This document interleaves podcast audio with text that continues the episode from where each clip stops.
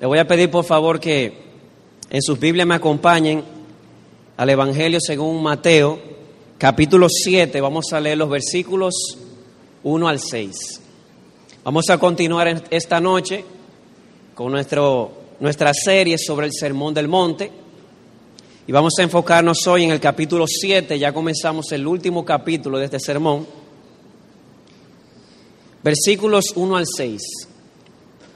Dice así la escritura. No juzguéis para que no seáis juzgados, porque con el juicio con que juzgáis seréis juzgados, y con la medida con que medís os será medido. ¿Y por qué miras la paja que está en el ojo de tu hermano y no echas a ver la viga que está en tu propio ojo? ¿O cómo dirás a tu hermano, déjame sacar la paja de tu ojo y he aquí la viga en el ojo tuyo? Hipócrita, saca primero la viga de tu propio ojo y entonces verás bien para sacar la paja del ojo de tu hermano. No deis lo santo a los perros, ni echéis vuestras perlas delante de los cerdos, no sea que las pisoteen y se vuelvan y os despedacen. Hermanos, ustedes no me van a creer lo que les voy a decir. O parece increíble, pero ya van 20 sermones. Cuando estuvimos en la serie de Efesios, se dieron creo que 14, 15 sermones. Pues déjeme decirle que de esta serie ya van 20 y este es el número 21. Van varios ya, ¿verdad? Y mi pregunta es la siguiente, amado hermano, antes de comenzar. ¿Qué has estado pensando? ¿Qué es lo que ha pasado por tu mente en estos 20 sermones que se han predicado? Se predicó acerca del carácter del cristiano, cuando se habló de las bienaventuranzas, versículos 3 al 12. Y pregunto, ¿qué pensaste? Cuando se habló de los mansos, ¿pasó por tu mente aquel esposo arrogante, hermana, que tienes, que nunca pide perdón y que de manso no tiene nada?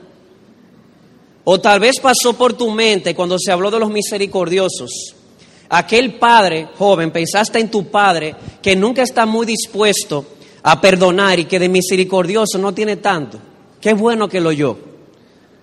O tal vez pensaste, amado hermano, en aquella hermana que nunca saluda y ese sermón de los pacificadores le cayó muy bien. Vimos la influencia del cristiano. El creyente debe ser como sal y como luz en un mundo corrupto, sin sabor y en oscuridad. Pregunto nuevamente, ¿qué pensaste?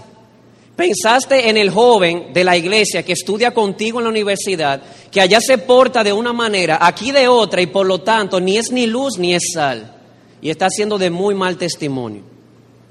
Vimos la justicia del cristiano. Capítulo 5, versículos 17 al 48, debe ser una justicia de corazón, de lo profundo. ¿En qué pensaste, amado hermano y hermana?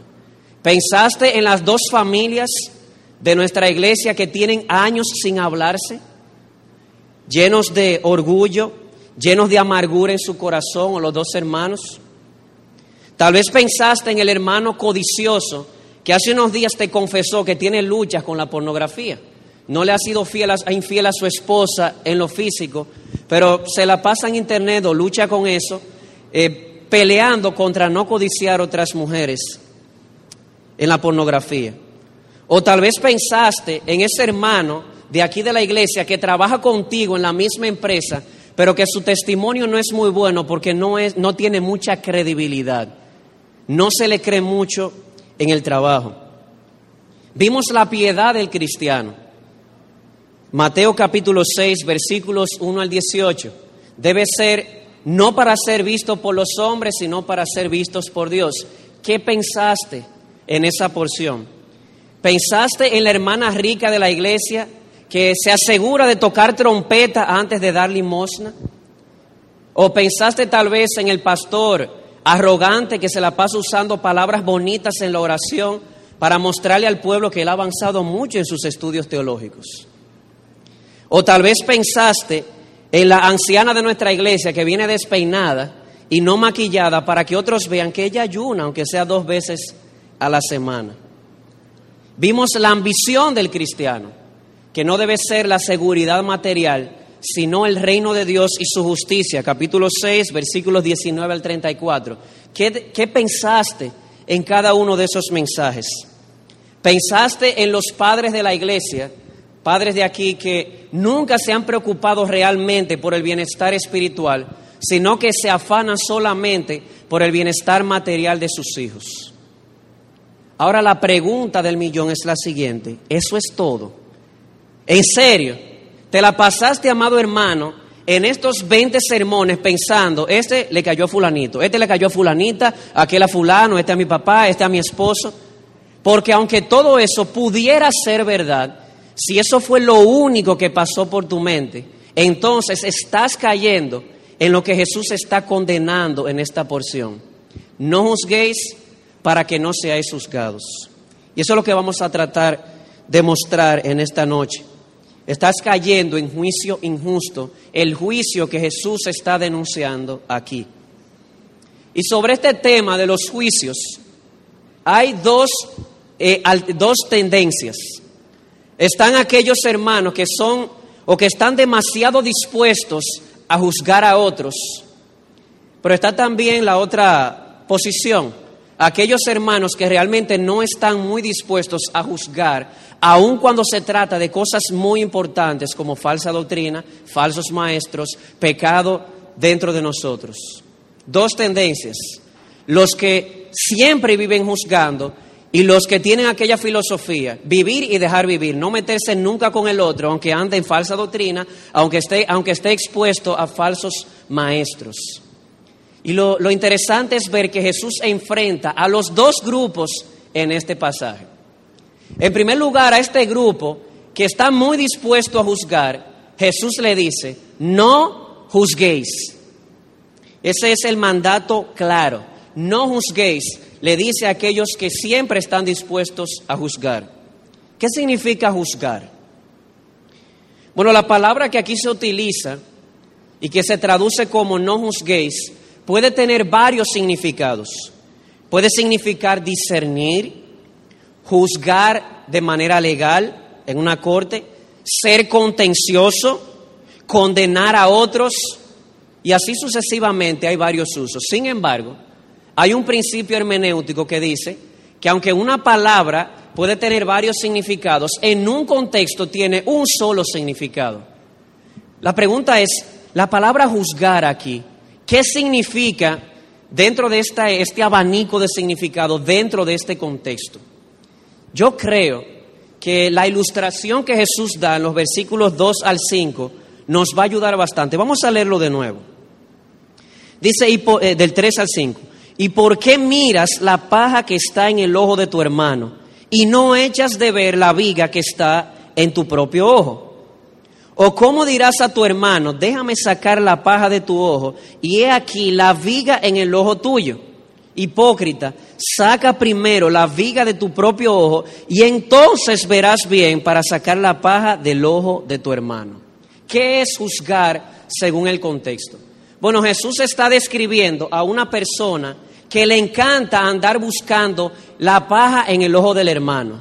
Anda mirando la paja de los demás y no solamente la anda mirando, la anda hablando. Él dice, ¿por qué miras? Y luego en el versículo 4 dice, ¿y por qué dices a tu hermano? Déjame sacar. Y no solamente tiene este hábito de andar mirando pajas ajenas, no solamente tiene ese hábito, sino también el de hablarlo y también el hábito de andar sanando la paja que está viendo en el ojo del hermano.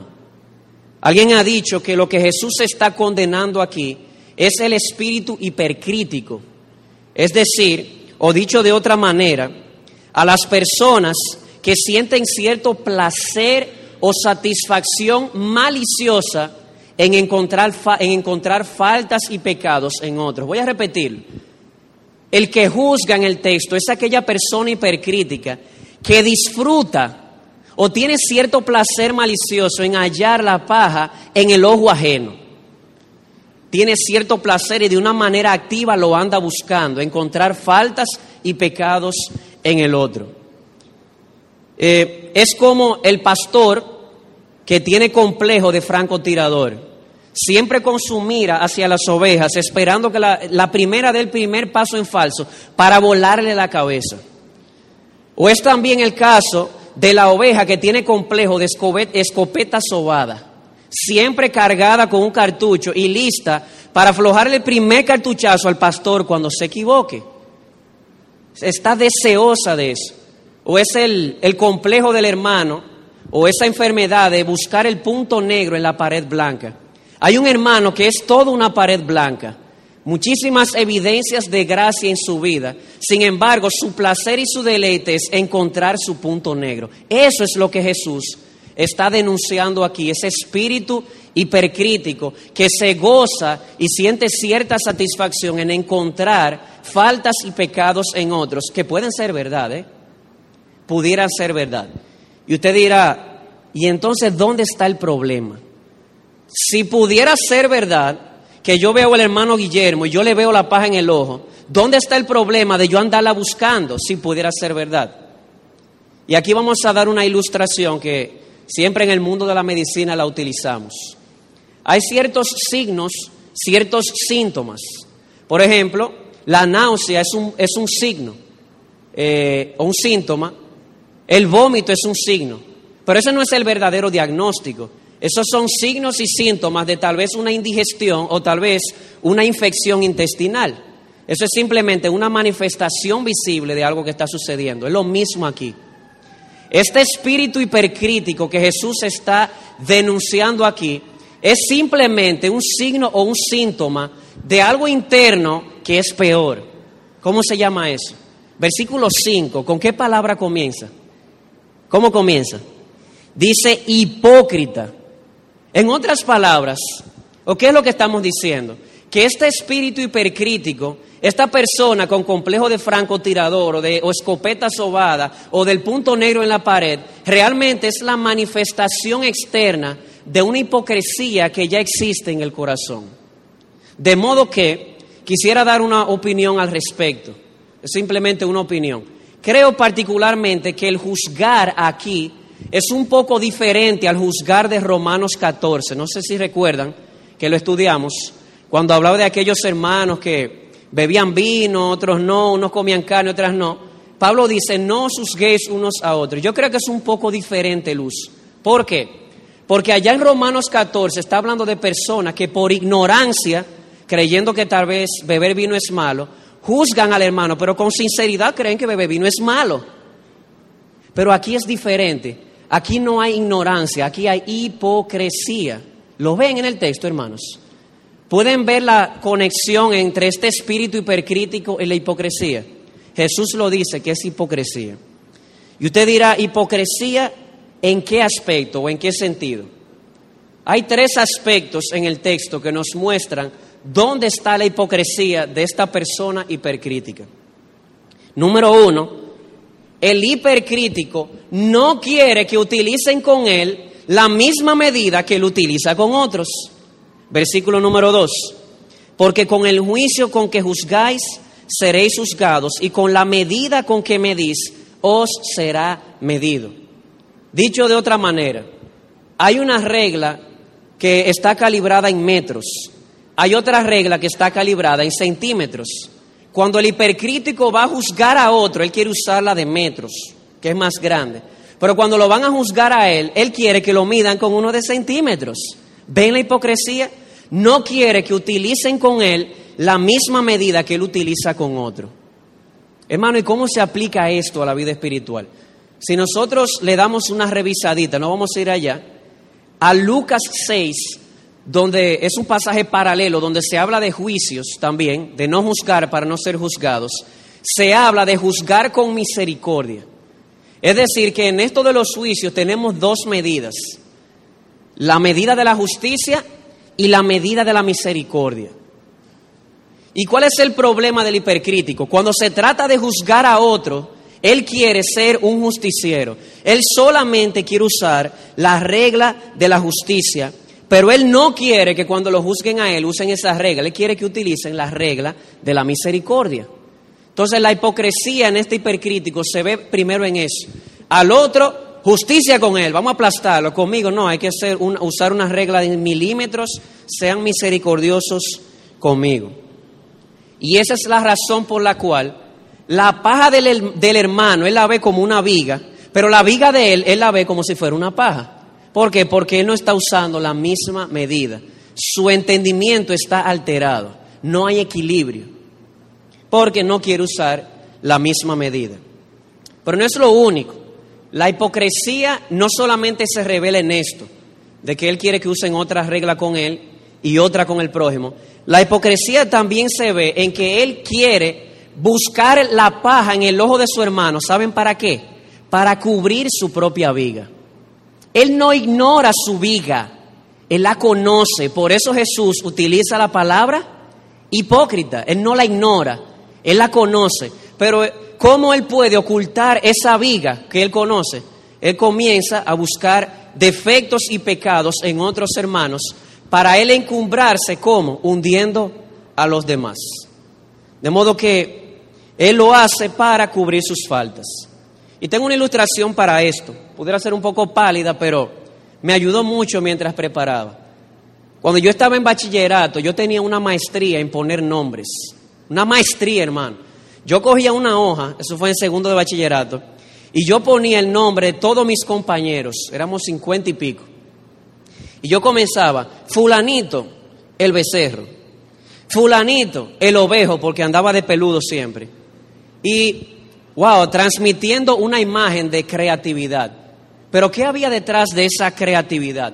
Realmente mi hobby mi deleite en ponerle nombre a otros era simplemente una manifestación para yo tapar mi inseguridad. Inseguridad. Hermano, yo soy delgado, pero cuando yo estaba en segundo de bachillerato, usted me veía de frente o de lado y era lo mismo. Ahora por lo menos como que ¿eh? se nota algo la diferencia. Esas inseguridades y esas burlas me llevaban a buscarle, a ponerle nombres a otros, pero para tapar mis defectos y mis debilidades o mi contextura física, mi vergüenza. Algo parecido sucede aquí.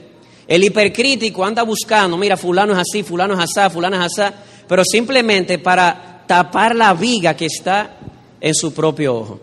Así que la hipocresía se ve, número uno, en que no quiere que utilicen la misma medida para él que él utiliza para otros. Número dos, en que él le gusta buscar pajas en los hermanos para tapar su propia viga.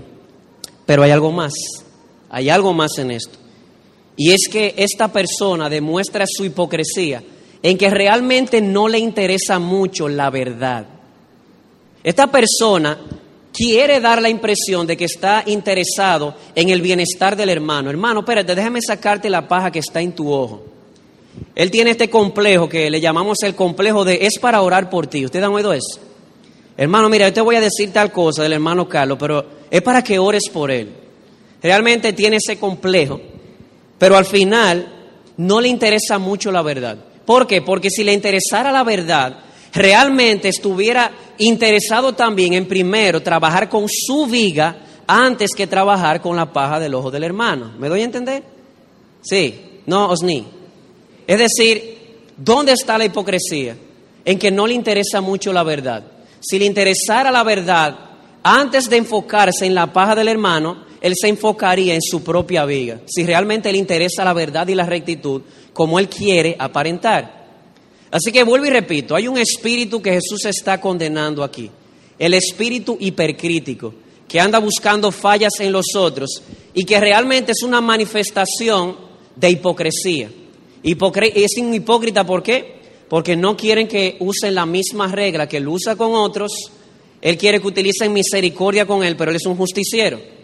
Segundo, él comienza a buscar faltas en los otros para cubrir sus pecados. Tercero, él realmente no está muy interesado en la verdad. Y aquí tengo que hacer una confesión a modo de paréntesis. Realmente yo creo que habiendo visto esto, debo pedir perdón a mis pastores. Al pastor Arocha, al pastor Newton que no está aquí, al pastor Amiris, al pastor Luis, porque no le voy a negar que en ocasiones me he sentado ahí y me llega ese complejo de libreta.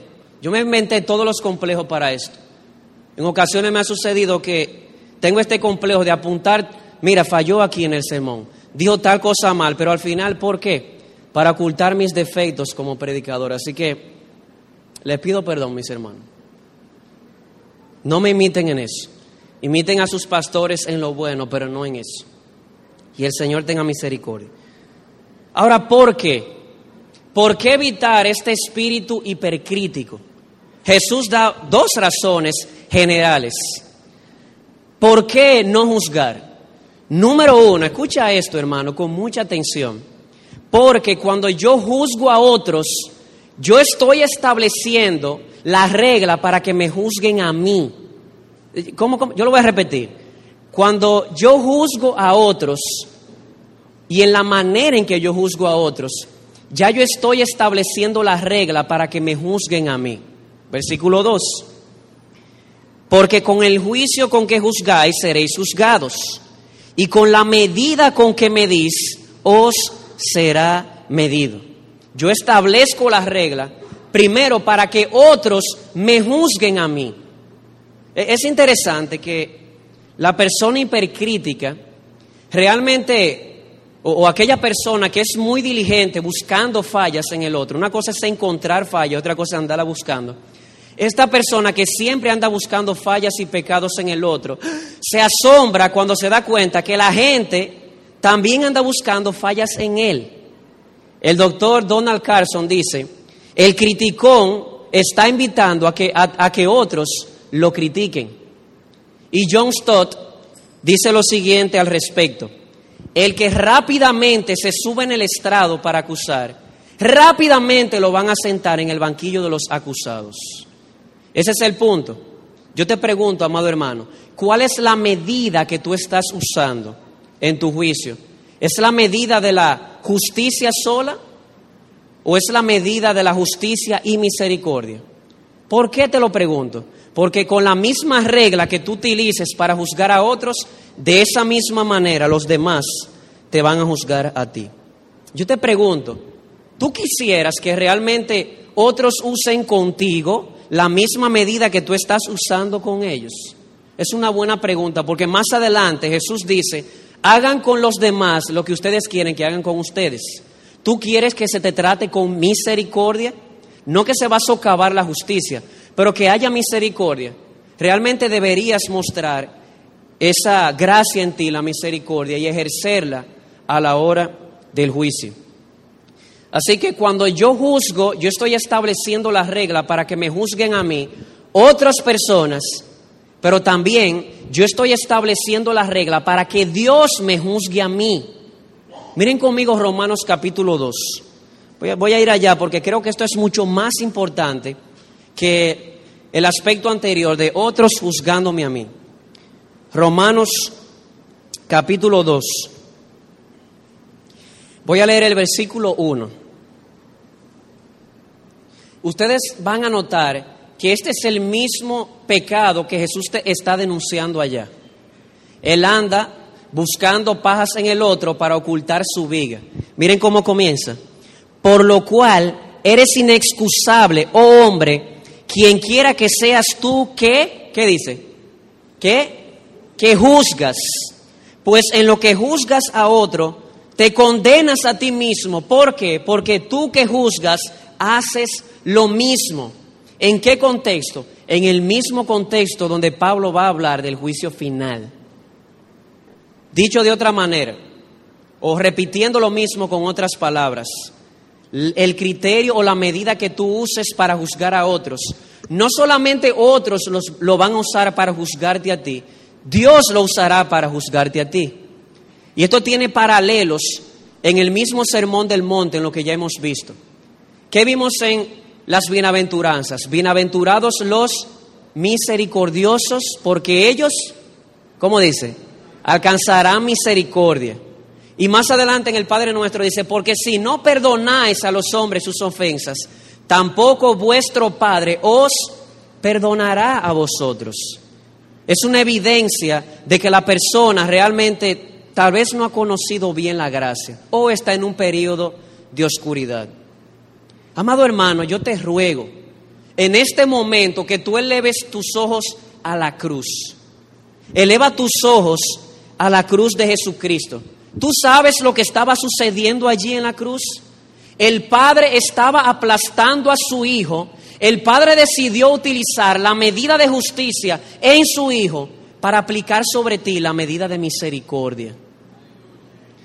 toda su ira, su justicia sobre su Hijo, para poder tener misericordia de ti en la muerte de su Hijo. Y aún así no estamos dispuestos a juzgar con misericordia a otros. ¿Por qué no juzgar? Porque cuando nosotros juzgamos, nosotros establecemos la pauta para que otros nos juzguen a nosotros y sobre todas las cosas, la pauta para que Dios mismo nos juzgue a nosotros. Y hermanos, recordemos siempre la cruz, vuelvo y repito. Santiago 2.13 dice que en Cristo la misericordia ha triunfado sobre el juicio. Misericordia ha triunfado sobre el juicio. Yo pregunto, te pregunto, amado hermano, ¿la misericordia ha triunfado en tu vida sobre el juicio? Porque ¿sabe lo que dice Santiago en el resto del versículo? Porque justicia sin misericordia se dará al que no tiene misericordia. Dice Santiago capítulo 2, versículo 13. Pero hay una razón más por la cual no debemos juzgar o debemos huir de este espíritu hipercrítico. Y es porque este espíritu hipercrítico no nos permite desarrollar un verdadero discernimiento para ayudar a los hermanos. Miren conmigo el versículo 5. Hipócrita, saca primero la viga de tu propio ojo y entonces verás bien para qué, para sacar la paja del ojo de tu hermano. ¿Por qué evitar este espíritu? Primero, porque estoy estableciendo la medida de mi juicio, pero también porque este espíritu hipercrítico no me va a permitir ejercitar el discernimiento espiritual. Y pensemos en esta imagen. Yo tengo aquí que están Ronnie y la hermana Lourdes, una persona que le va a hacer una cirugía a otra persona en su ojo. Es que se le clavó una piedrecita en la córnea. Ven, yo te voy a hacer esa cirugía y resulta que en ese momento el oftalmólogo está sufriendo de, conjuntivitis o de catarata. Es algo absurdo. Y eso es lo que Jesús está diciendo. ¿Cómo es que tú pretendes ayudar a tu hermano en esta cirugía espiritual de quitarle la paja cuando realmente tú tienes una viga que ni siquiera te deja ver? Y es el problema, el hipercrítico no es objetivo en su juicio. ¿Por qué? Porque su viga no lo deja ver con claridad. Y tengo aquí un, un ejemplo para tratar de ilustrar este punto. Ustedes saben que soy profesor aquí en el colegio, trabajo con adolescentes, eh, jóvenes de bachiller, y este es el pan de cada día. Eh, profesor, yo quiero hablar con usted. Si sí, adelante, en privado. Dime, estoy teniendo problemas con mi papá o con mi mamá. ¿Y cuál es el problema? El problema es que mi papá es, es un fariseo, mi papá es un legalista y ya me tiene hasta la coronita. Y a veces le pregunto, pudieras, si es como tú me dices, es posible que, y si es así, Él se está equivocando. Ahora déjame preguntarte algo. ¿Realmente en tu corazón tú crees que Él tiene buenas intenciones? No. Mira, pues tú estás ciego. Hay una viga en tu ojo que no te está dejando juzgar con claridad. Él se podrá equivocar en la forma, pero yo te aseguro que en el fondo, si nosotros siendo malos sabemos dar buenas dádivas a nuestros hijos, yo les aseguro o te aseguro, joven, que tu padre tiene buenas intenciones para ti. Ahora, ¿por qué tú no lo ves? Porque hay una viga en tu ojo con la cual tú no has trabajado. Déjame preguntarte, a veces le hago esto, ¿cuántas veces tú has orado por eso? Déjame preguntarte otra cosa. Cuando tu papá viene de fariseo o de legalista, ¿tú tiendes a responderle con irrespeto? Sí. Y yo, pero con razón, mi hijo. Con razón es que tú no puedes ver la buena intención porque hay una viga en tu ojo que no te deja juzgar con objetividad y ver que detrás de esos escombros de debilidad realmente hay gracia en el corazón y Él quiere ayudarte. Y la realidad es que si sigues con ese espíritu no lo vas a poder ayudar con su problema, pero tienes que trabajar primero con tu ojo para poder tener discernimiento y ayudar a tu hermano con la paja en su ojo. Así que, ¿qué es lo que Jesús condena aquí? un espíritu hipercrítico que anda buscando siempre la paja en el ojo del otro. Eso manifiesta hipocresía porque no quiero usar la misma medida para mí que para con otros, porque yo quiero ocultar mi viga y tercero, porque no me interesa la verdad. ¿Por qué no hacerlo? Porque estoy estableciendo la pauta para que me juzguen Y segundo, porque eh, eso no me va a permitir ejercer un discernimiento espiritual objetivo y balanceado, como el Señor lo menciona aquí. ¿Cuál es el remedio para esto? ¿Cuál es el remedio para luchar contra este espíritu hipercrítico? Amado hermano, amada hermana, yo te aseguro que en todos nosotros, en alguna medida, esto se ha manifestado y tiende a manifestarse. Empezando por mí, ¿cuál es el remedio? Tienes que empezar por ti mismo. Tienes que ser sincero contigo mismo. Jesús dice en el versículo 5, saca primero la viga de tu ojo. Para eso tú tienes que estar convencido de que hay una viga en tu ojo. Y usted dirá, es que, pastor, yo sé que yo soy pecador, pero yo no lo veo tan grande. ¿Sabe por qué no lo ves tan grande? Porque no estás mirando la cruz. Yo te aseguro que si tú elevas tus ojos y ves a Jesús por la fe en el Calvario, tu visión de tu pecado va a cambiar. ¿Sabes algo? Jesús no murió en la cruz porque tú eras bueno. Jesús murió en la cruz porque tu pecado era tan malo que se requirió que el Hijo de Dios viniera y que fuera aplastado por la ira de su Padre para salvarte. El panorama cambia cuando yo me doy cuenta que los clavos que clavaron a Jesús salieron de mi bolsillo. Fueron mis pecados los que clavaron a Jesús.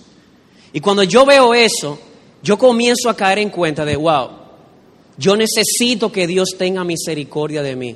¿Y sabes lo que, cuál será el resultado?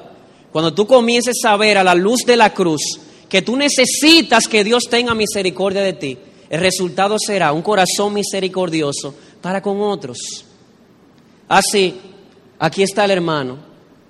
Hay una paja en su ojo, no se puede negar. Él tiene una paja ahí, pero la realidad es que yo tengo una viga. Y cuando yo veo, me veo a mí y a él ante la sombra de la cruz, resulta que no hay mucha diferencia. Todos somos iguales, hermanos y amigos, cuando nos vemos ante la sombra de la cruz. Así que eleva tus ojos a la cruz, porque allí se revela que tú necesitas misericordia. Y no solamente que necesitas misericordia, hermano, la luz revela, la cruz revela que tú has recibido misericordia. Vuelvo y repito el pensamiento, Dios decidió aplicar la regla, la medida de justicia sin misericordia sobre su Hijo en la cruz, que clamó, Padre, si es posible que pase de mí esta copa. Y cuando estaba en la cruz dijo, ¿por qué me has desamparado? Juicio sin misericordia para aplicar misericordia sobre ti. ¿Sabes algo? Tú eres un trofeo de la misericordia de Dios. Si Él te hubiese tratado con la regla de justicia solamente, tú y yo estaríamos en el infierno. Pero ¿sabe por qué no vamos al infierno? Porque Dios aplicó misericordia sobre nosotros, ya que aplicó la justicia sobre Jesús. Así que el remedio contra este espíritu es elevar tus ojos a la cruz, ante la sombra de lo cual veremos que todos estamos en la misma condición. Te moverá a ser más misericordioso, pero sobre todo te convencerá de que has recibido mucha misericordia. Mucho ama al que mucho se le perdona. Yo te pregunto, ¿qué tan misericordioso tú eres? ¿Qué tan activo, qué tan rápido eres en usar la misma regla que Dios usó para contigo en la cruz del Calvario. Hermano, la cruz es el remedio. Esto no es un remedio de voy a hacer la firme determinación. No, no, no, esto es un remedio evangélico. Tú quieres que el Señor vaya desarraigando este espíritu diabólico que hay en cada uno de nosotros. La cruz es el remedio, no hay otra cosa. Enfrentar este espíritu sin la cruz es legalismo. Y, hay algo interesante. Cuando yo me comienzo a ver a mí ante la sombra de la cruz. Como decía hace un momento, voy a comenzar a ver con más misericordia al hermano mío que tiene una paja en su ojo. ¿Qué es lo que tú dices? Que encontraste una paja en el ojo de tu hermano. Eh, yo creo que eso no es una sorpresa. El pastor Luis suele decir que en un mundo caído como este es más raro encontrar gracia que pecado. ¿No les parece? Lo más común en un mundo caído como el nuestro con un corazón como el que tenemos es encontrar pecado en otros. Y llega a mi mente un famoso predicador actualmente, quien admiro de una manera, eh, eh, le pido a Dios que me dé una doble porción de ese espíritu, quien fue acusado de pecado. Otro pastor, amigo de ese hermano, Cuando le dijeron, pero es que tú no has visto lo que él escribió, lo que él dijo. Ese otro pastor dijo que yo vi lo que ya yo sabía, que ese hermano es pecador, igual que tú e igual que yo. Ante, los, ante la sombra de la cruz, todos nos vemos iguales. Por lo tanto, hermanos, en vez de estar con este espíritu de hipercrítico, de andar buscando pajas en el ojo del hermano, ¿por qué no dedicas el mismo tiempo y la misma energía en buscar evidencias de gracia en el hermano? Fulano sí estaba conmigo ante el pie de la cruz. Él es medio complicado, no se lo voy a negar. Pero de algo yo estoy seguro. Antes era un idólatra y ahora por el sacrificio de Jesús es un adorador. Vamos a ser buscadores, pero de evidencia de gracia en los hermanos. Imitemos a Jesús. Jesús se lleva a sus tres amigos del alma a orar con él. Oren conmigo. Y se, y se duermen. Comienzan a roncar tres veces. Y en vez de Jesús venir con un espíritu hipercrítico, lo cual era imposible en él, en vez de venir a juzgar, ¿saben lo que le dijo nuestro Señor? Les dijo en Mateo 26, 41, la carne, ah, el espíritu está dispuesto, aunque la carne es débil. Él está diciendo, sí, yo sé que hay un montón, un gran, unos grandes escombros de debilidad en ustedes, pero hay gracia, porque yo sé que dentro de ustedes el Espíritu está dispuesto a orar conmigo. ¿Qué hizo Jesús? Que comenzó a buscar evidencias de gracia en sus débiles discípulos. Y cuando vemos desde, desde esa perspectiva, entonces estamos ya preparados para ayudar a nuestros hermanos. Porque no estamos diciendo que la paja no está ahí. Es que yo tengo que sacar primero mi viga para poder ayudar a mi hermano. Cuando ya yo he tratado con mi pecado ante la luz de la cruz, entonces yo voy a estar capacitado para restaurar con mansedumbre, Efesios capítulo, eh, Gálatas capítulo 6, versículo 1, si alguno es sorprendido en pecado, vosotros los espirituales, restáunele con espíritu de mansedumbre, considerándote a ti mismo. Ese es el remedio. Comienza por ti, elevando tu mirada a la cruz. Eso te dará una perspectiva correcta sobre ti y sobre tu hermano que está al lado, que está al lado tuyo y que realmente tiene una paz. Pero en comparación a eso debemos admitir que tenemos una viga. Así que hermanos, ¿qué es lo que estamos diciendo? Estamos diciendo en todo esto que está prohibido todo tipo de juicio. ¿Por qué tú lo preguntas? Bueno, porque esta semana yo le dije a un joven que está teniendo problemas con la pornografía en Internet, debes dejar de hacerlo y lo que él me dijo fue, ¿quién eres tú para juzgar? Eso nos lleva al otro grupo que Jesús, eso es un ejemplo simplemente, es una ilustración, simplemente para ilustrar la otra tendencia y ver cómo el pecado afecta el equilibrio de nuestras facultades. Por un lado somos muy rápidos en juzgar, pero por otro lado el pecado nos lleva a ser, a no querer juzgar ni siquiera lo que debe ser juzgado. Y eso vemos aquí que Jesús está enfrentando a este tipo de personas también que no quieren juzgar. Por un lado, Jesús nos enseña aquí que el deber de no juzgar a otros no nos exonera de nuestro deber fraternal. Vuelvo y repito. ¿Significa todo esto que yo no debo emitir ningún tipo de juicio? No, no significa eso. Jesús está condenando el espíritu hipercrítico, no que usemos el cerebro o que usemos la mente y el amor. El deber de no juzgar no nos exonera de no ejercitar el deber fraternal. Explíquese. Dice el versículo 5, primero saca la viga de tu propio ojo y entonces verás bien para sacar la paja del ojo de tu hermano. Noten que Jesús no está diciendo, sé indiferente a la paja de tu hermano. De hecho, la palabra paja aquí es la palabra, eh, es una palabra que es como en español, como una estilla. ¿Tú has visto esa estilla de madera? Créanme que una estilla, una paja en un ojo es un cuerpo extraño y produce irritación y pudiera hasta ser peligroso. Entonces, mi deber como cristiano no es dejarle la viga en el ojo. Jesús no está condenando eso. Jesús me manda a ir allá y hablar con él para que saque esa paja de su ojo. Sin embargo, lo que Jesús sí está condenando es que yo vaya allá con este espíritu corrector sin querer tratar yo con mi propia viga. De modo que noten que el juzgar aquí no significa no puedes andar buscando la paja del hermano. No, está condenando el espíritu de hipercrítica que anda buscando la paja en el ojo del hermano sin querer trabajar con su propia viga. Pero debemos ayudar a nuestros hermanos a detectar esa paja y a trabajar con ella. Pero miren la diferencia. Yo imagino los hermanos Ronnie y la hermana Lourdes saben de esto. Una persona, yo recuerdo una vez que se me entró una, una piedrecita en el ojo jugando voleibol aquí, en mi primer año, y yo recuerdo con la delicadeza que el hermano Ronnie la sacó de mi ojo. Eso no fue, vamos arriba, san con una pinza, y no, no fue así. Mucha delicadeza.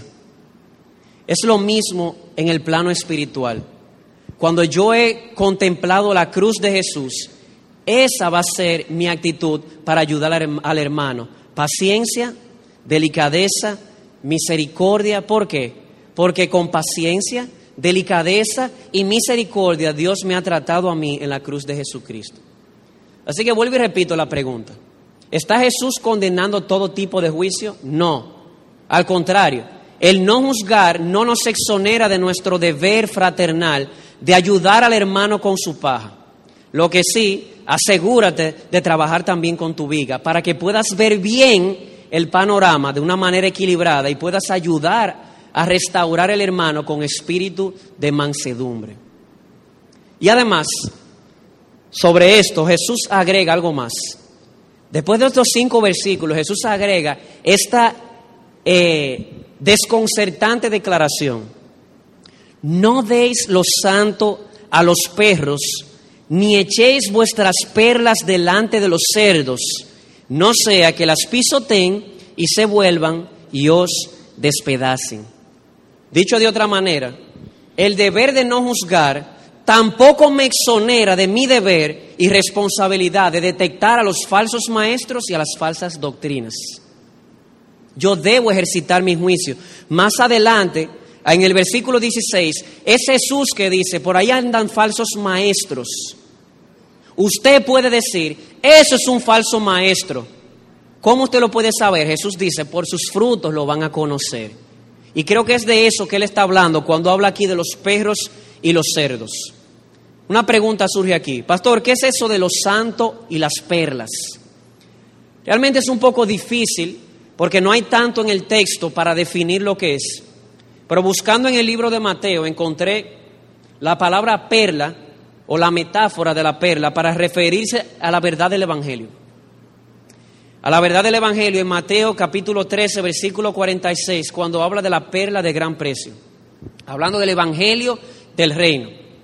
Y la mayoría de comentaristas a los que consulté están de acuerdo en señalar que los santos y las perlas es una referencia a la verdad del Evangelio. Ok, está contestada esa. ¿Y qué son los perros y los cerdos? Bueno, primero es, es importante entender la metáfora. Ese perro que ustedes ven ahí no es el cariñoso perro que usted tiene en su casa, que cuando usted abre la puerta viene meneando la colita y brincándole y sacando la lengua y haciéndole gracia. Los perros que aquí se mencionan eran perros semisalvajes, más o menos así como lobos, que andaban en los basureros buscando comida y eran considerados inmundos por los judíos. De igual manera el cerdo aquí. El cerdo no solamente era considerado inmundo entre los judíos, sino que el cerdo judío era descendiente del jabalí europeo. Usted conoce lo que es un jabalí. Animal es bravo eso. Entonces Jesús está usando dos metáforas. Perros semisalvajes, cerdos también agresivos. Es decir, metáfora de dos animales que tienden a ser agresivos. Y él aplica eso al plano espiritual. ¿Cómo así? Bueno, hay un tipo de personas, un tipo de persona que como estos perros y estos cerdos, cuando se les presenta la verdad del Evangelio, tienden a no solamente ignorarlo, es que se tornan agresivos contra el Evangelio. Miren el versículo 6. No deis los santos a los perros, ni echéis vuestras perlas delante de los cerdos, no sea que las pisoten y se vuelvan y os despedacen. ¿Pueden notar la agresividad de la metáfora? Y la, ilustración es esta, o la imagen es esta. Yo tengo un hombre que va caminando con un saco lleno de perlas. Aparece en su camino un perro de estos semisalvajes o un jabalí. que comienza a sacar los dientes de una vez. ¿Están visto los perros cuando están furiosos, agresivos, que quieren atacar? El hombre, como no tiene nada en su mano para darle de comer, comienza a meter su mano en el costal de perlas y se las tira. El perro hambriento comienza a masticar las perlas y se da cuenta que para él son difíciles de roer. ¿Qué termina haciendo el perro? Termina volándole arriba al que le echó las perlas. Y es más o menos la ilustración. Yo tengo aquí un grupo de personas que están tan endurecidas, como dice Juan Calvino, comentando sobre esto, ante la verdad del Evangelio, que cuando usted le predique el Evangelio, es duro de roer y no solamente lo desecha, es que se torna agresivo. Jesús dice, no le eches las perlas a los cerdos ni los santos a los perros. Y yo creo que este principio lo vemos ilustrado en Jesús. Ustedes, ustedes recuerdan cuando Jesús fue llevado ante Herodes y ante Pilato. Pilato le hizo algunas preguntas y Jesús se las contestó. Cuando fue llevado donde Herodes, que según la historia debía conocer algo más de la verdad que Pilato, por su trasfondo semi-judío, porque él era más o menos idumeo o de Edom, pero él creció en, en, Israel, él tenía el conocimiento de la verdad. Eh, su corazón al oír, al oír, imagínense, le, cortó la cabeza a Juan el Bautista. Eh, y en este momento quiere oír a Jesús, pero no porque está interesado en la verdad, él quiere ver a Jesús haciendo trucos mágicos. Al igual que Pilato, Herodes también le pregunta, ¿Y saben cuál fue la respuesta de Jesús? Nada le dijo. No abrió su boca, no le echó la perla ni los santos a ese perro o a ese cerdo. Entonces, hermano, ¿qué es lo que usted está diciendo? Bueno, primero déjame decirte qué es lo que no estamos diciendo. No estamos diciendo que este versículo se puede usar como eh, tienden a hacer algunos hipercalvinistas para, eh, para echar a un lado su deber de evangelizar y de ir a las misiones. De hecho, con todo el respeto, hubo una discusión muy famosa en la historia de la iglesia entre John Gill y, ¿cómo se llama este muchachito que fue a la India? William Carey. ¿Por qué? Porque William Carey quería ir a la India a predicar el Evangelio. Y la respuesta del teólogo fue, mira muchachito, él era jovencito, si Dios quiere traerlo, él lo va a traer. Además, la Biblia dice, no le eches las perlas a los cerdos ni los santos a los perros. Con todo respeto, Entiendo que el pasaje no está diciéndonos que no evangelicemos ni que vayamos de misioneros. Al contrario, Jesús nos estimula a eso. Está diciendo, para ver la conexión con la línea de pensamiento que vamos trayendo, que necesitamos ejercitar el discernimiento para identificar ese tipo de personas que después de haber oído una y otra vez y una y otra vez, se han endurecido tanto con el Evangelio, que vienen y te dicen, vamos a ver, háblame un poquito del Evangelio. Y ya tú sabes que realmente no es porque está interesado en la verdad, sino porque quiere ridiculizar el Evangelio y cuando le predicas el Evangelio hasta agresivo se torna. Pastor, ¿y, qué pasa si yo he detectado ese tipo de persona? Entonces, ya no le predico más el Evangelio. Yo diría aquí con dolor en el corazón, las obras le predicarán. Alguien decía que si nuestras palabras son como rayos, nuestras obras serán como relámpagos. Ese tipo de persona, de lo cual yo ni siquiera estoy seguro de que haya visto, y por eso le predico hasta la cucaracha que me pasen por el frente. Yo no estoy tan seguro de, llegar, de, haber llegado a un discernimiento así para detectar. Yo le predico a todo el mundo que me pase por el frente. Eh, sin embargo, ese tipo de persona que ya el Evangelio no le ministra por su dureza, puede ser que nuestras obras le ministren. Más atrás vimos en ser sal y luz. Así brille vuestra luz. ¿Para qué? Para que cuando vean vuestras buenas obras, glorifiquen a vuestro Padre que está en los cielos. Puede ser que hayas llegado a ese discernimiento, ese juicio bíblico. No es el espíritu hipercrítico, es un juicio bíblico de detectar un perro o un cerdo, como lo fue Herodes. ¿Qué hacer? Bueno, no le eches las perlas a los cerdos ni los santos los perros, pero te aseguro que tu testimonio le seguirá predicando. Cerrado el paréntesis, ¿cuál es el punto? Tenemos un mandato principal. No juzguéis para que no seáis juzgados. Eso significa, evita ese espíritu hipercrítico que anda buscando faltas en los otros para ocultar tu viga evitando también que usen la misma medida contigo, que no tienen nada de interés en la verdad, porque estás estableciendo la propia medida para que te juzguen a ti. Y segundo, porque no te va a permitir discernir con objetividad. Pero eso no significa de que yo no deba ejercitar el juicio, que no deba juzgar en ocasiones, porque hemos visto que Jesús dice, no es que le dejes la paja al ojo del hermano, tiene que sacarla con espíritu de mansedumbre, trabajando contigo primero. Y segundo, él dice, tú tienes que aprender a ejercitar el discernimiento para detectar a los cerdos y a los perros, para no echarle las perlas y los santos. Y quisiera dar aquí una advertencia, o dos advertencias. En primer lugar, habiendo visto estas dos cosas, o estas dos tendencias que Jesús se enfrenta, mucho cuidado con querer excusar una cosa con la otra. No, yo no soy hipercrítico. Lo que pasa es que yo tengo ese espíritu de andar buscando los perros y los cerdos. Yo no sé si tú te has dado cuenta de que Jesús le dedica cinco versículos al espíritu hipercrítico y le dedica un solo versículo al discernimiento para los falsos maestros.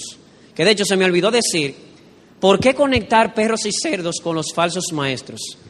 Porque buscando a lo largo de todo el Nuevo Testamento, encontré que la palabra cerdo, la palabra perro, esa metáfora, es utilizada para hablar de falsos maestros, como por ejemplo en Segunda de Pedro, cuando dice, hablando de los falsos maestros, que conocieron la verdad y se apartaron, ellos son como la puerca que vuelve a su cieno y son como el perro que vuelve al vómito. Es decir, cerdos y perros, de manera metafórica, para hablar de falsos maestros, como un ejemplo de este tipo de persona que se endurece tanto, que se torna agresivo contra la verdadera enseñanza. Pero bueno, vuelvo a donde estaba. Primera advertencia, cuidado con excusar una cosa con la otra. Cuidado también con excusar eso de, no, yo no tengo por qué decir que fulanito que se llama apóstol es un falso maestro, porque Jesús me dice que yo no debo juzgar. Mira las dos alternativas aquí. No seas hipercrítico, pero también hay que usar la cabeza conectada a la revelación. El falso maestro puede ser detectado. Versículo 16, Jesús dice, por sus frutos les vamos a conocer. Así que primera advertencia, cuidado con excusarnos, usando una parte pero en detrimento de la otra. Y la segunda advertencia ya la habíamos dado. Cuidado con utilizar el versículo 6 como una excusa para no evangelizar y eludir o evadir mi responsabilidad de involucrarme en las misiones. Esto es un tipo de persona muy específico que como Herodes se había endurecido. Así que no utilicemos esa excusa barata. Hay, una frase que dice, un texto fuera de contexto se convierte en un pretexto. A manera, de conclusión, ¿qué podemos decir?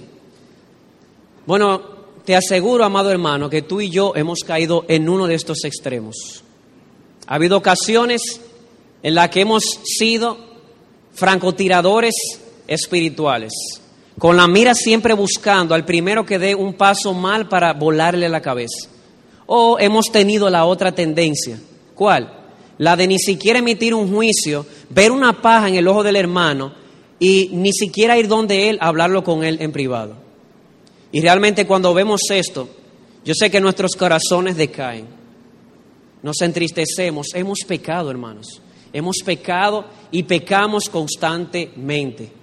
Pero déjame recordarte lo que dije hace, hace un momento atrás, eleva tus ojos a la cruz. Si hay algo que te va a dar fuerzas para levantarte de esa caída y seguir obedeciendo, ¿sabes qué es? Traer a tu mente y a tu corazón, predicarle cada día a tu corazón que Dios decidió aplicar la medida del juicio sobre su Hijo para tener misericordia de ti. Hay misericordia en la cruz de Jesucristo. Además, nosotros vimos al mismo principio del Sermón del Monte que los pobres en espíritu son bienaventurados aquellos que han visto su pecado, que aquellos que lloran por su pecado son bienaventurados porque recibirán consolación. Esta noche, amado hermano, tú has sido retratado aquí. ¿Es esto una radiografía de lo que tú has hecho en los 25 años que tienes en la iglesia? No quiero usar esto para estrujarte en la cara. Quiero recordarte, amado hermano, que si lloras por tu pecado en esta noche, Dios dice que Él te consolará. Él te consolará en Jesucristo. No te desanimes, amado hermano. Mira tu mal ante la luz de la cruz. Considera la, misericordia que Dios ha tenido contigo por la cruz y extiéndela a otros. La misericordia, una de las maneras en que se manifiesta, es en el juicio que hacemos hacia otras personas. Y con relación a lo segundo que vimos, enfócate en la cruz. ¿Para qué? No solamente para mostrar misericordia en tu juicio, sino también para detectar a los falsos maestros que no predican la cruz. ¿Ves? Al final, ¿cuál es el remedio de todo esto? La cruz de Jesucristo. La cruz te ayudará a ser misericordioso en tu juicio. La cruz te ayudará a detectar a los falsos maestros, aquellos que predican moralidad, aquellos que predican legalismo, pero que no predican la cruz de Jesucristo, que es el centro de la enseñanza de nuestro Señor. Y a ti, amado amigo, que nos visitas en esta noche, que no conoces al Señor, yo te aseguro que tú has pecado mucho de pensamientos, de palabras y de obras, todos los días. Tu pecado ofende a Dios. Pero yo vine a darte una buena noticia. Hace dos mil años Jesús fue aplastado por la justicia de Dios, con su justicia para poder tener misericordia de ti. Así que es mi oración en esta noche, mi deseo, mi llamado a ti en esta noche, sabiendo que todo esto depende de la obra del Espíritu, que tú dobles tus rodillas en tu corazón y le pidas a Dios, muéstrame la cruz, guíame a la cruz, porque hay misericordia en la cruz de Jesucristo. En la cruz de Jesús, en su muerte expiatoria, la misericordia triunfa sobre el juicio. Una misericordia tan grande que no puede ser descrita, es indescriptible, es una misericordia astronómica, es tan astronómica, amado amigo, que si tú la abrazas esta noche, te vas a pasar toda la eternidad con corona en tu cabeza, tal vez con un arpa en tu mano, no sé con qué instrumento, pero te aseguro que algo harás, cantarás por toda la eternidad la misericordia que Dios tuvo para contigo en la cruz de Jesucristo. Si has escuchado hoy el mensaje de Dios, no endurezcas tu corazón. Que el Señor nos ayude, que Él bendiga su palabra. Oremos.